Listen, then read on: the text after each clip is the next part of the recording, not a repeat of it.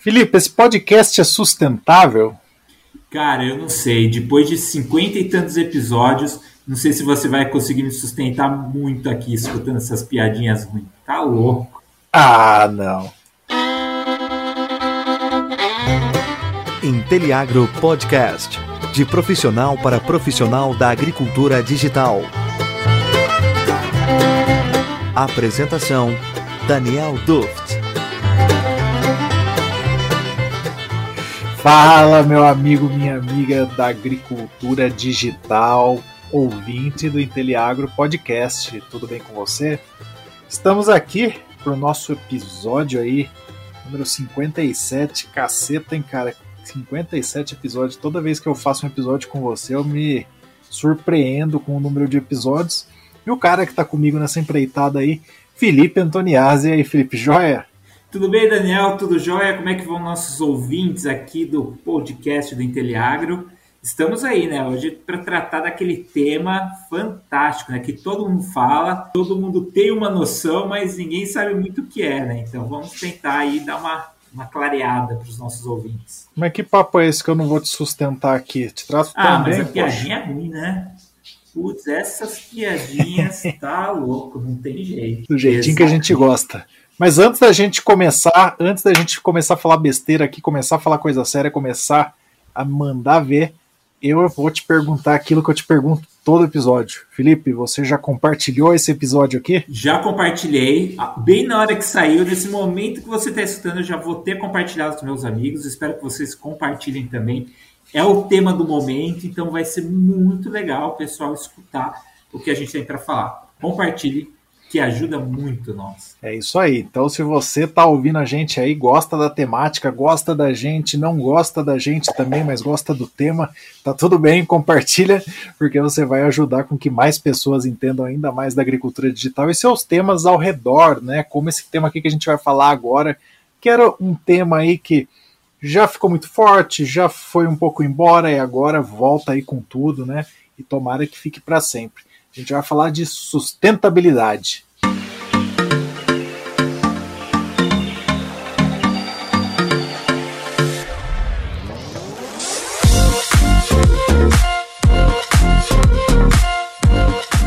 Vamos lá então, começando aí com uma perguntinha para o nosso grande amigo Felipe Antoniazzi. Felipe, qual que é a sua definição de sustentabilidade? Qual é aquela que você mais gosta? Daniel, eu gosto daquela que fala que é o desenvolvimento que não esgota os recursos para o futuro. Né? Então, quando a gente está pensando em sustentabilidade, a gente está pensando no longo prazo, né? O que, que nós vamos deixar, como é que a gente vai deixar né, o, o mundo, o nosso trabalho para quem vai vir. Porque a gente passa, vai ter um momento, enfim, a gente né? A gente vai se mal cuidando aí, tomar uma cervejinha mais no final de semana, uma hora a gente vai passar, mas vai ter, vão ter as gerações que vão vir e a gente tem que deixar o mundo tão bom ou melhor quanto a gente recebeu. Então, a sustentabilidade é isso, são os temas, os assuntos, as ações que, né, que, que a humanidade faz para tentar deixar um legado para quem vai vir e deixando os meios né, também de quem vai vir para continuar produzindo para gerações que irão vir, enfim, centenas, milhares de gerações que ainda virão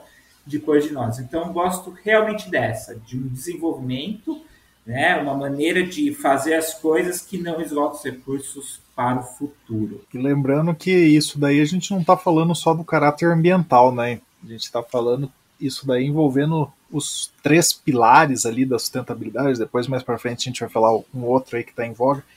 Mas a sustentabilidade ela sempre considera um equilíbrio aí de forças entre o ambiental, o social e o econômico. Né? Assim você sim vai conseguir fazer com que esses recursos se perpetuem, fazer com que você consiga deixar um mundo ainda melhor do que aquele que a gente encontrou.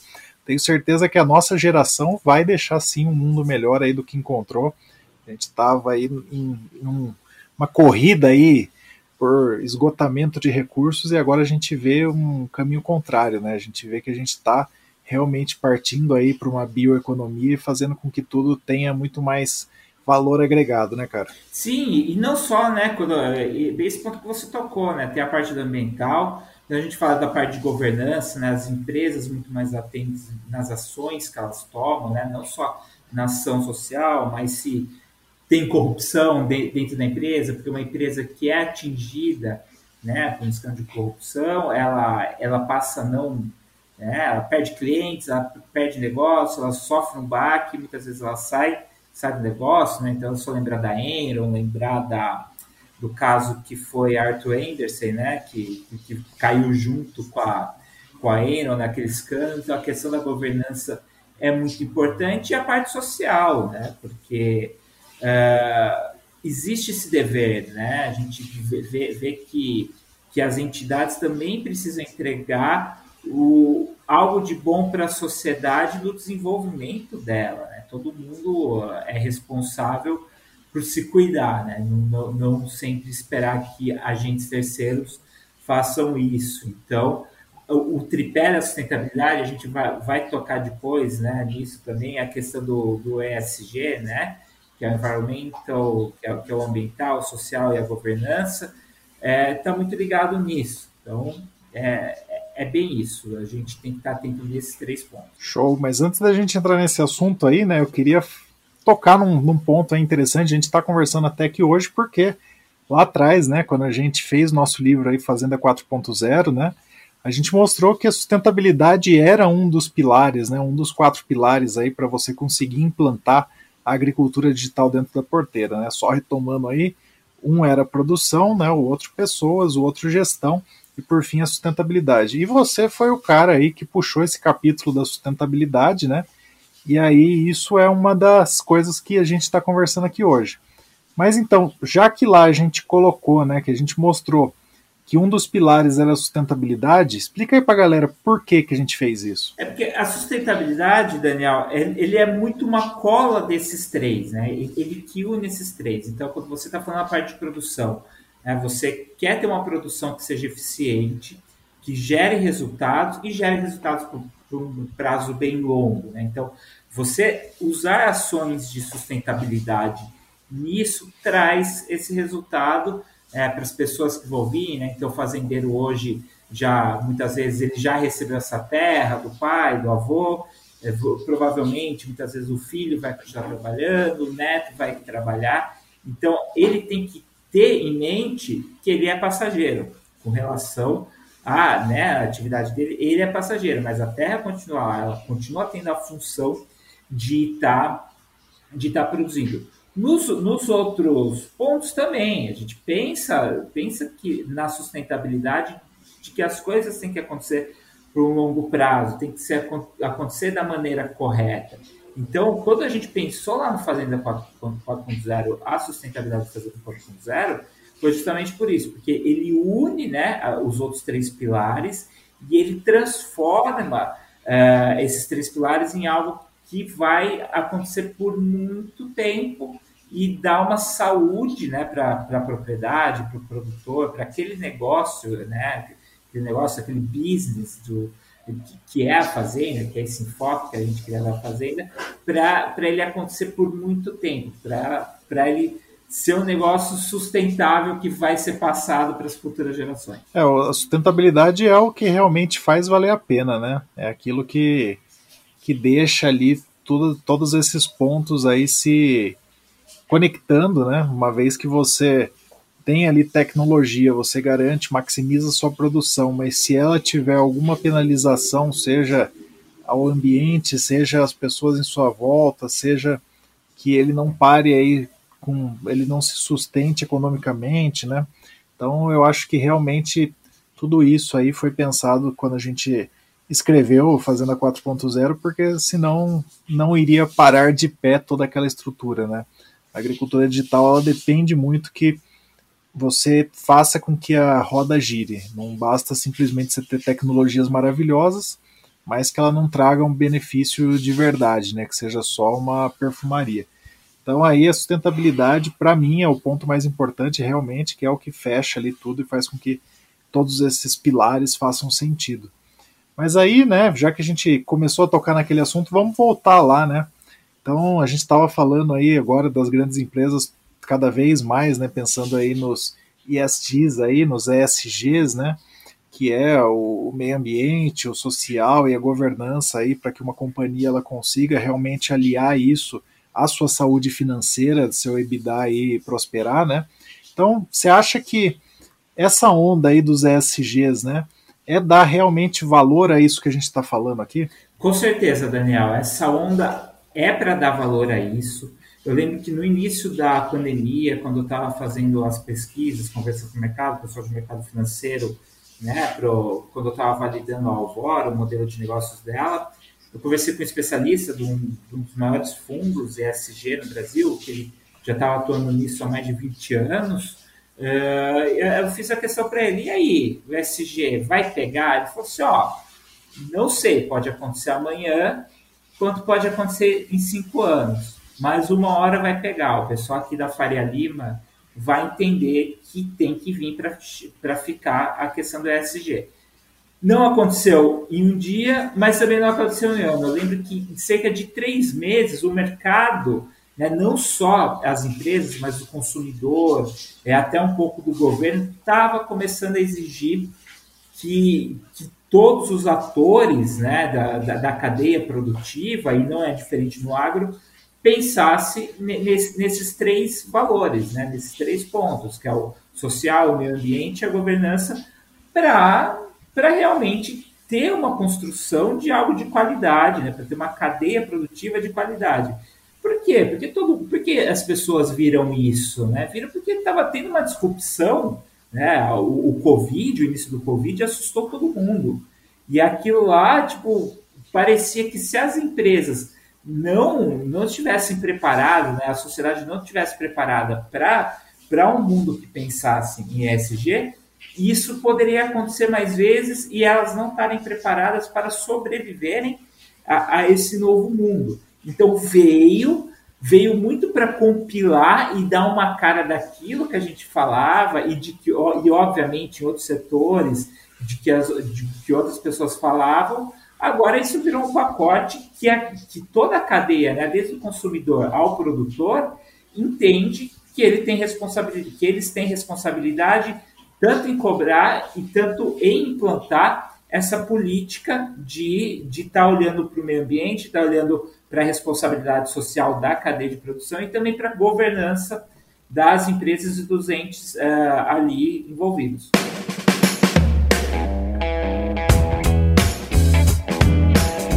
Aproveita que você está aí curtindo o nosso episódio e segue a gente nas nossas redes sociais, arroba Inteliagro e não esquece de acompanhar o nosso site inteliagro.com.br. E aí é um negócio que parece fazer muito sentido aí para empresa listada em bolsa, para grandes multinacionais aí, sejam de origem brasileira ou não, né? Que realmente isso aí faz sentido quando você tem muitos atores aqui prestar conta, mas eu acho que é um mero engano, né, cara? Eu acho que cada vez mais o ESG ele mostra que essas empresas elas vão ser as que vão puxar todo o resto, mas se você quer fazer negócio com elas, se você quer ser um ator aí da agricultura digital, se você é um proprietário quer ser um ator do agro aí, você vai ter que pensar nisso também, porque senão uma empresa que tem governança que trabalhe com o SG como um dos pilares fortes não vai querer fazer negócio com você que não pensa nisso, né? Exato. Apesar de muito, muito pessoal que nos escuta que está produzindo produz commodity, essas empresas vão, vão ir atrás, vão, vão fiscalizar e vão comprar de quem está tá seguindo né, esse princípio do SG. E não é difícil, Daniel, para as pessoas se encaixarem. A maioria já segue, já seguem né, esses princípios no dia a dia. É questão mesmo de estar tá sempre atento, olhando se está fazendo, para continuar a poder vender para esse pessoal. E, e, a, e, além do mais, o consumidor está querendo pagar mais, né? é uma tendência dele querer pagar mais por produtos né, que ele está consumindo, que, onde a cadeia está atenta a essa coisa do SG. Então pode ser uma questão de se receber, de aumentar a renda do, né, de quem está produzindo, de quem está intermediando, de quem está ali na ponta final, aumentar a renda dessa cadeia, de quanto dinheiro está passando, é só por seguir esses princípios que não é tão caro seguir. Então, é, é uma oportunidade também de negócio fazer a coisa certa. Legal, eu acho que essa coisa do consumidor ainda vai levar um pouquinho de tempo, né? Principalmente aqui no nosso país a gente tem pessoas que buscam isso, mas são poucas, né? Uhum. Então eu acho que a oportunidade aí tá em você continuar fazendo negócio com grandes empresas e uma outra oportunidade show de bola aí que eu encaro pelo menos, e eu queria saber a sua opinião, esse movimento aqui de pagamentos por serviços ecossistêmicos, né? A gente teve aí legislação aprovada nos últimos tempos, a gente tem uma movimentação mundial para isso. E é uma coisa que o produtor nunca olhou isso daí com carinho, né? Ele poder produzir, ser realmente sustentável, como é 90% das propriedades do país, e receber por isso, né? Você acha que isso pega mesmo esse pagamento por sistemas, por, por serviços ecossistêmicos, cara? Olha, Aí vai depender por qual serviço, né? Então, hoje eu, eu, eu vislumbro três serviços que o produtor pode estar cobrando, né? Primeiro, aquele de preservar né, a mata, que, que, muitas vezes é regulado, né? Então tem que ter a reserva legal, tem que ter a APP, mas de alguma maneira ele pode estar tá, tá recebendo por isso. Outra questão é se ele está né, como produtor de água, né? Então, se, se ele mantém essa mata, se ele tem uma cobertura no solo, se ele segue a, a, alguns princípios, ele pode estar recebendo né, pelo serviço de água. E outro, que é o que eu estou explorando né, na, na, na, startup, na Alvora, é ele receber pelo crédito de carbono, né, pelo carbono que ele está armazenando no solo e pelo processo produtivo que ele tem de uh, gerar, de, de né, não gerar tantos gases de efeito estufa. Então, eu, eu, eu vejo esses três pontos qual que é o mais provável né, que ele vai conseguir receber mais rápido? Eu vejo o crédito de carbono com a possibilidade que o produtor já faz, né, ele já segue os princípios, ele pode estar recebendo esse serviço. A gente está trabalhando, né, nossa ferramenta está trabalhando muito forte em, em viabilizar em larga escala uma ferramenta que possa quantificar esse crédito de carbono e gerar né, o pagamento por esse serviço que ele está fazendo. Com relação à preservação de matas, né, já, já fica um pouco mais complexos, porque, porque ele precisa estar dentro de um bioma, de um ecossistema que esteja em perigo, que esteja meio em falta, e, e alguém financiar isso, né, porque e, já é mais complexo, porque não muita gente está disposta a pôr capital nisso para financiar. E um outro que chamou muita atenção quando teve a, a crise hídrica lá em 2014 foi o de recebimento por, por ele gerar água. Né? Então a gente vê muitas bacias né, de hidrográficas que, que alimentam grandes centros urbanos. Então você tem aqui os rios e o entorno é, do, dos rios que alimentam a, a, grande, a grande São Paulo. Você vê esquemas que pagam para produtores para seguirem práticas de manejo, de gestão da área para receber o serviço de água né, que ele está gerando. É, a gente vê também no Rio de Janeiro muito isso. Se eu não me engano, em Santa Catarina também tá. Mas quando você mede é, o que é pago para o produtor né, em receita por hectare, né, o valor mais alto que ele tem possibilidade de receber é com crédito de carbono. E, é bem discrepante mesmo. É questão, assim, às vezes, de 10, 15 vezes mais que ele vai receber por crédito de carbono do que pela, pelo serviço de água, por exemplo. Por quê? Porque ele tem que estar perto de algum lugar que está sofrendo esse estresse hídrico. Se ele não tiver, possivelmente, bem provável que não vai ter gente querendo financiar, pagar por isso. Então, a, a questão do, do movimento de pagamento de serviços sistêmicos gravita muito em quem está querendo financiar isso. Mas, sim, tem uma tendência, está caminhando para isso, mas só que alguns serviços vão acontecer e vão pagar mais e mais rápido. Teve um negócio que você comentou comigo que eu achei muito interessante, que é a qualidade desses créditos também que são gerados, né? Se você é, se você citou duas formas aí, né? Você receber talvez créditos por você já ter uma propriedade aí que você preserva além do que a legislação te, te obriga, né? Uhum. E também você tem a forma de receber por créditos naquilo que você realmente imputa ao sistema, né? Aquilo que você muda, você transforma um sistema ali que não estava recuperando a quantidade que ela poderia atingir um platô máximo aí de, de recuperação de, de carbono, né? E aí você gera esses créditos a partir disso. Você me falou que tem uma diferença bem legal entre os dois, né? Você podia explorar para o pessoal também. Sim, é, tem, tem, tem dois sistemas né, de, de, né, de eu, vou muito para a questão de crédito de carbono, que é o que eu estou entendendo melhor. É, você tem uma questão de preservação, então você gerar, né, emitir créditos de carbono por algo que você não vai desmatar, então isso acontece muito em parte florestal. Então, quando a gente está na, naquele ponto, né, vou imaginar a floresta amazônica aqui no Brasil, é, você está bem naquela fronteira onde que a agricultura estava avançando para a floresta, onde estão passando correntão, estão abrindo pastagem, estão abrindo lavoura. É, se você cria um projeto ali né, de preservação, você recebe um determinado valor, né? existe uma determinada qualidade por isso, porque você está criando meio que, um, que uma interface que inibe o avanço do, do crescimento de, de, dessa pecuária, né, que, que, é daquele mal pecuarista, né, que está lá passando, está tá nem aí, que é muito diferente do resto da agricultura brasileira, que segue um modelo sustentável, que sabe ser eficiente, que sabe produzir mais com menos terra, né? Então, você gera lá um crédito de carbono que ele não é de que você está retirando esse carbono da atmosfera, é porque você está preservando aquela área para ela não, não ir para a atmosfera. Isso é, um, isso é um carbono.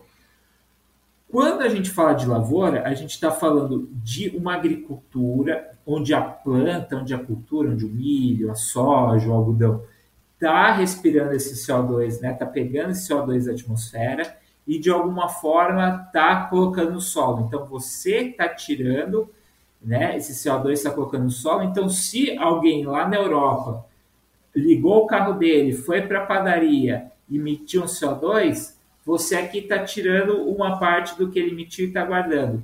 Diferente da floresta, você vai estar tá gerando crédito, mas se alguém ligou o carro lá, a floresta, como ela já está saturada, né, ela já está em equilíbrio há muitas centenas, milhares de anos, ela não vai estar tá retirando.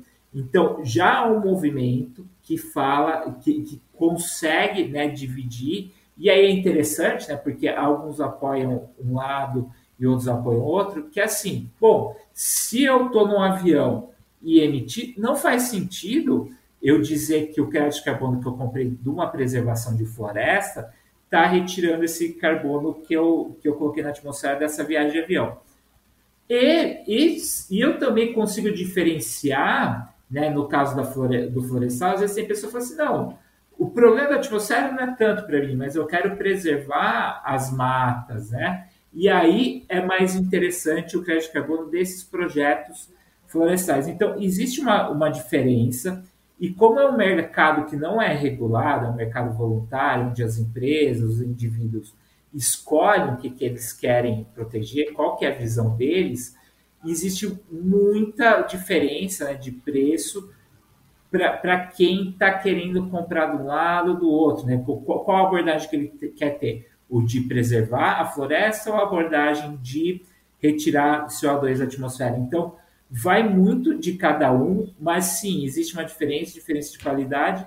Eu, pessoalmente, vejo o problema de se é, quando você fala em crédito de carbono, você está imaginando, bom, a gente está retirando é, essa, essa emissão que foi para a atmosfera. Então, eu, eu vejo, na minha opinião, o crédito de carbono deveria ser de pago para quem retirou.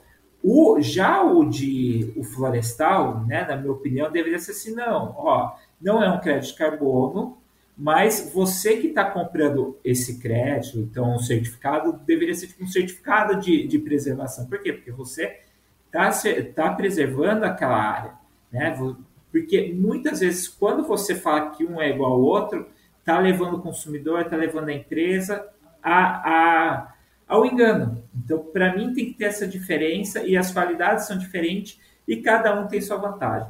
É a mesma coisa que se você estiver andando num barco furado, né? E aí ele já está metade cheio de água, você pode fazer uma, um esforço para pegar uma canequinha tirando água fora ou simplesmente botar o dedo no furo, né? Acho que é uma analogia Sim. aí. Sim, é bem tonta, mas. Sensacional, muito boa essa.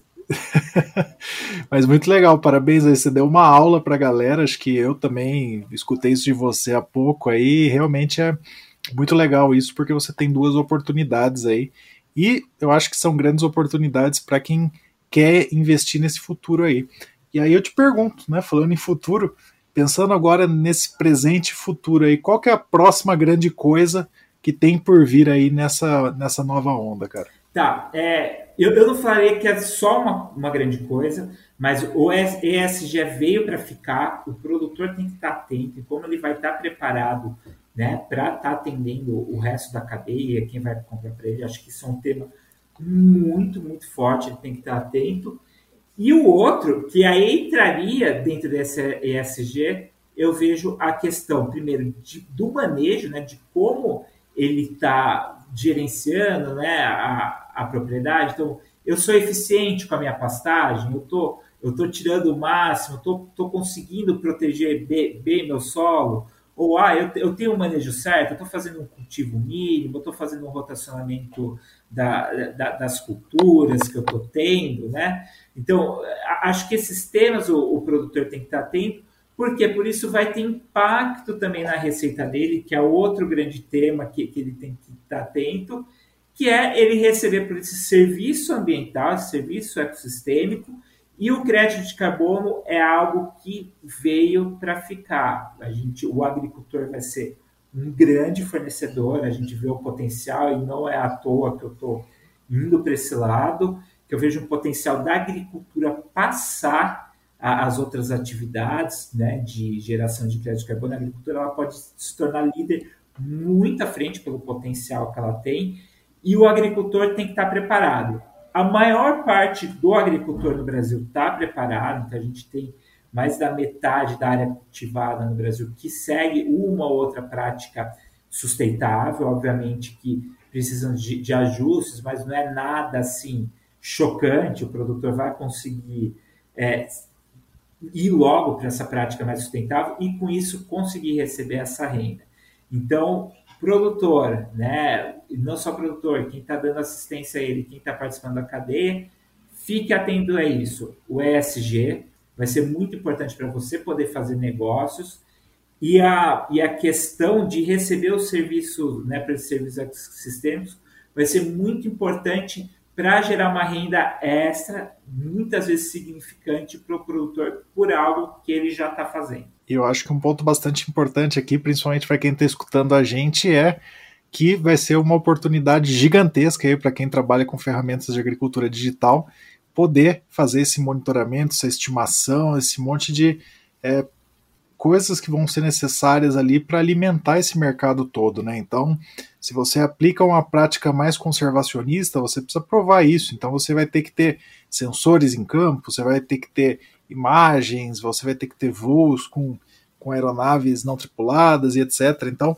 eu acho que abre-se aí um mar de oportunidades para quem quer prestar serviço, para quem quer criar soluções, e a agricultura digital vem para suprir essa lacuna, né? Vem para trazer ali muito mais segurança para quem está investindo nisso e para quem está realmente praticando isso. Então eu vejo aí que tudo isso que você falou se fecha com essa, esse gancho aí de oportunidades para quem quer realmente fazer acontecer na agricultura digital nesse tema, né, cara? Exato. E eu vejo até o profissional da agricultura digital do Brasil podendo levar muita dessa ferramenta, muito desse expertise para o exterior. Então a gente vê o, é, uma África que vai começar a desenvolver sua agricultura cada vez mais forte, é, com, com né, obviamente devido às proporções, com um clima muito parecido com o nosso, né, dependendo da região, a gente vê que a gente pode estar tá levando também muito de, dessas ideias né, da nossa agricultura para a Índia, para o Sudeste Asiático,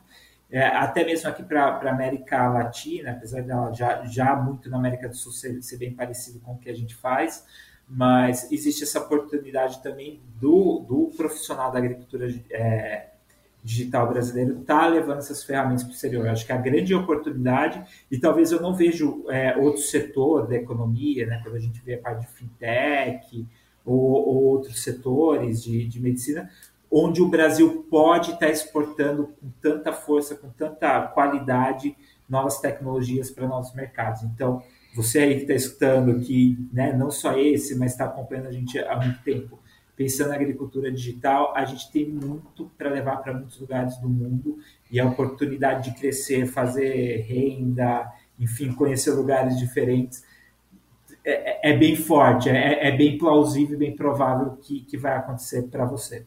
Se tem, obviamente, para lá. Afia seu inglês, que você vai precisar. Com certeza. Muito importante. Mas também, assim, não precisa também se matar. É, aprenda, vá e enfia a cara que vai dar certo. Isso aí, mas não deixa de pensar globalmente. Acho que esse é o recado aqui para quem quer trabalhar com isso. E aí, né? Aí a gente tá aqui chegando em quase meia hora de episódio e tudo mais, e chegou aquela hora que você vai ficar aí na parede que eu vou fazer para você a perguntinha do milhão. Felipe, se você pudesse voltar lá em 2018, quando você escreveu sobre isso no Fazenda 4.0, você mudaria alguma coisa? Olha, Daniel, eu não mudaria, eu, eu acho que lá está muito bem descrito esse pilar da sustentabilidade. Eu só acrescentaria que, assim, mude rápido, né? Você, você é agricultor, você que está lendo, você quer trabalhar na agricultura digital, entenda muito bem desse assunto, porque independente do, do ponto, do que você está trabalhando, sempre será cobrado da sustentabilidade. Se você está produzindo maquinário, se você está produzindo implementos, se você está vendendo o, o insumo, você será cobrado se você é sustentável, se você entende, se você entende a, é, a necessidade de estar, tá, tem, né, de ter, de aplicar a questão da sustentabilidade no seu dia a dia. Então, eu só acrescentaria um negócio assim: leia, aprenda muito rápido sobre isso, porque você vai, vai ser cobrado e já está sendo cobrado muito forte com relação à sustentabilidade. Legal, eu acrescentaria também naquele subcapítulo que eu ajudei você na parte de ganhando dinheiro com a agricultura, com a sustentabilidade na agricultura digital, né? E eu colocaria também essa parte dos serviços ecossistêmicos. Na época era algo assim bem fraco, bem que ninguém acreditava, e por uma convergência de fatores ele se tornou relevante. Né? Então eu acho que eu também só acrescentaria isso.